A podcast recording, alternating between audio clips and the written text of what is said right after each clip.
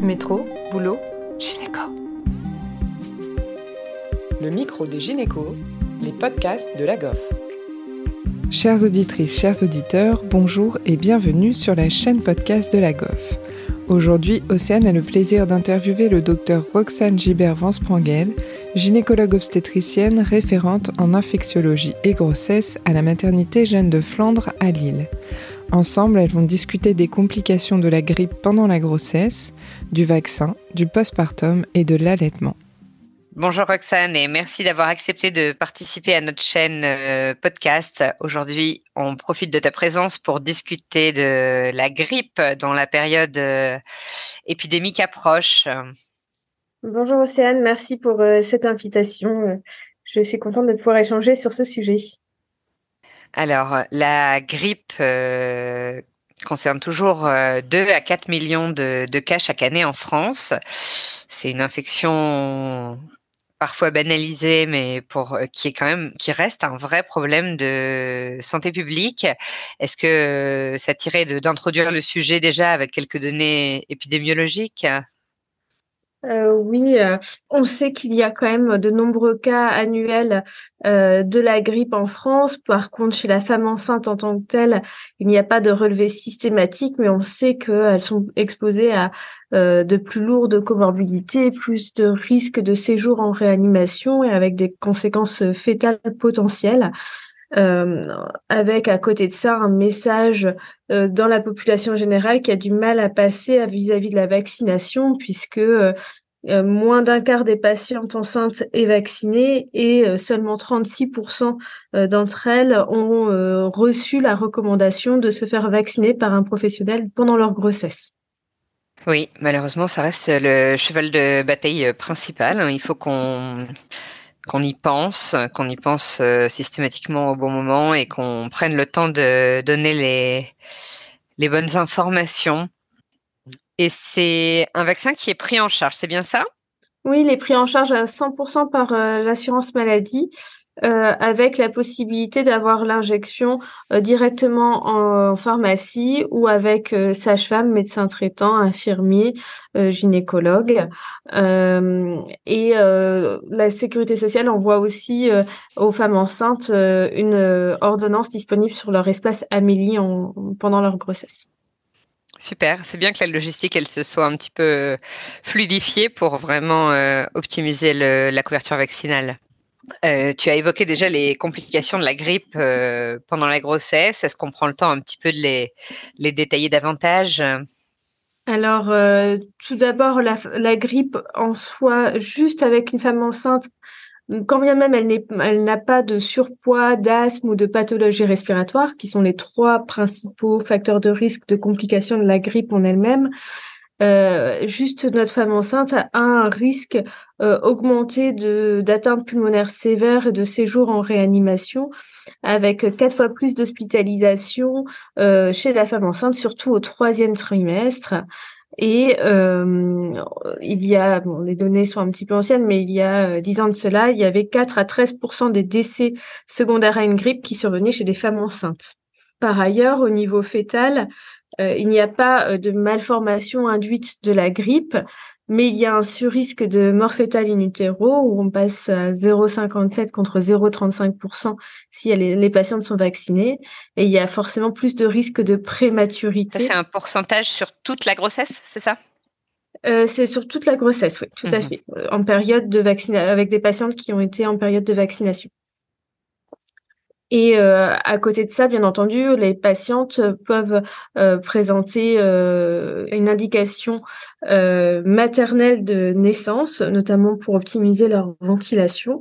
Et donc, il y a plus de prématurité et d'éventuelles hypoxie fétale secondaires. Et Malheureusement, on ne décompte pas forcément, mais il peut aussi y avoir sur les cas de grippe grave un effet contractile dès le premier ou le deuxième trimestre, euh, favorisant les fausses couches spontanées et les fausses couches tardives. Tu parles de, la problématique du décompte, même pour les, cas réanimatoires, euh, on, a du mal à avoir des, données précises. C'est ça, on sait en tout cas que ça concerne quelques patientes et qu'on et qu'on peut euh, diminuer ces, cas graves avec la vaccination, mmh. mais on a du mal à savoir vraiment combien de gens ça concerne.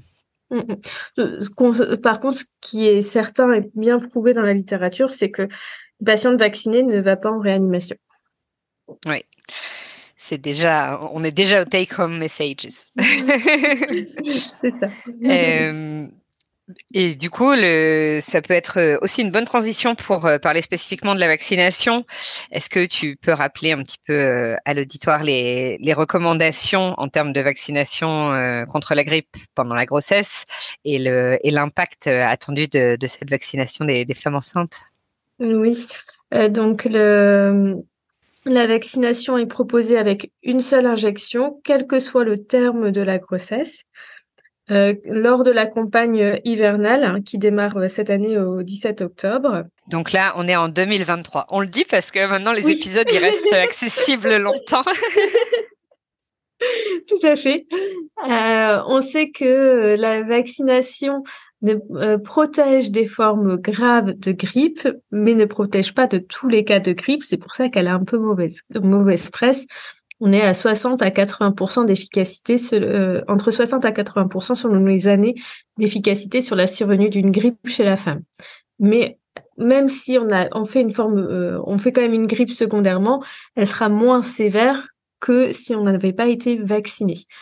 Il y a une nécessité d'être revacciné chaque année puisque la grippe est un virus qui change euh, d'année en année. Et euh, ce n'est pas parce qu'on a été vacciné l'année précédente qu'il faut euh, ne pas le refaire euh, cette fois-ci, y compris pour nous en tant que soignants.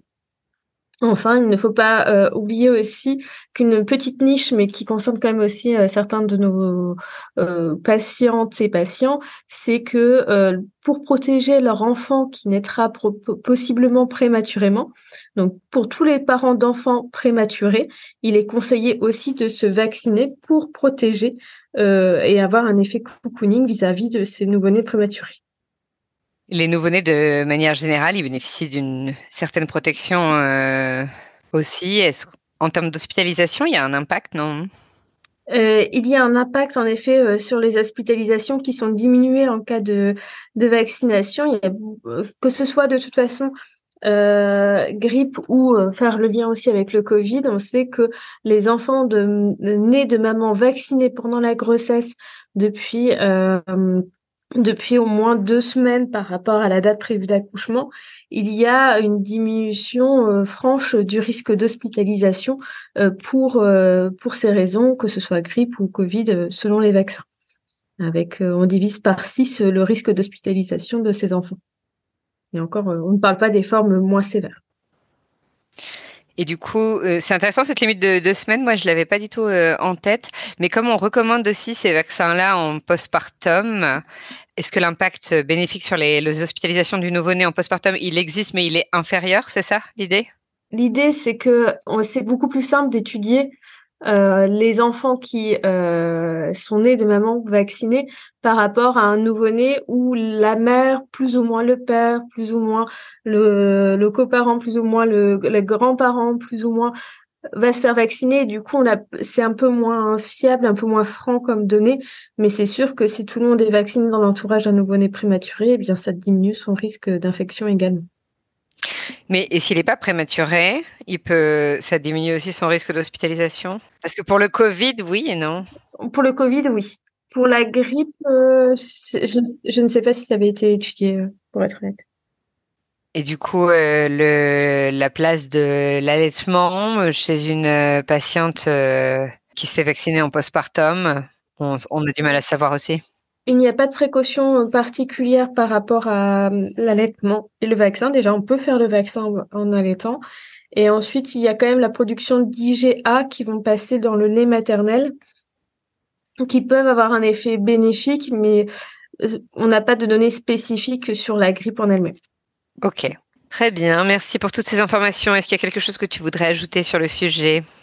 Euh, oui, ne pas hésiter à rappeler qu'en cas de grippe, de euh, comptage avec quelqu'un qui a la grippe, on peut euh, également proposer un antiviral, de Tamiflu, en, en prévention. Donc, mais il faut être dans les 48 heures suivant le comptage. Donc, c'est une information qu'on n'a pas forcément et qu'on oublie assez facilement parce que c'est difficile d'être dans les 48 heures qu'en cas de grippe chez une femme enceinte, on peut également utiliser cet antiviral pendant cinq jours et que euh, la vaccination, le Tamiflu et, euh, et autres ne dispensent pas des gestes barrières et que en période hivernale, eh bien éviter les endroits euh, bondés ou bien se laver les mains et éventuellement porter un masque, eh bien ça protège. On l'a vu pendant l'épidémie de Covid. Et donc les gestes barrières restent toujours efficaces.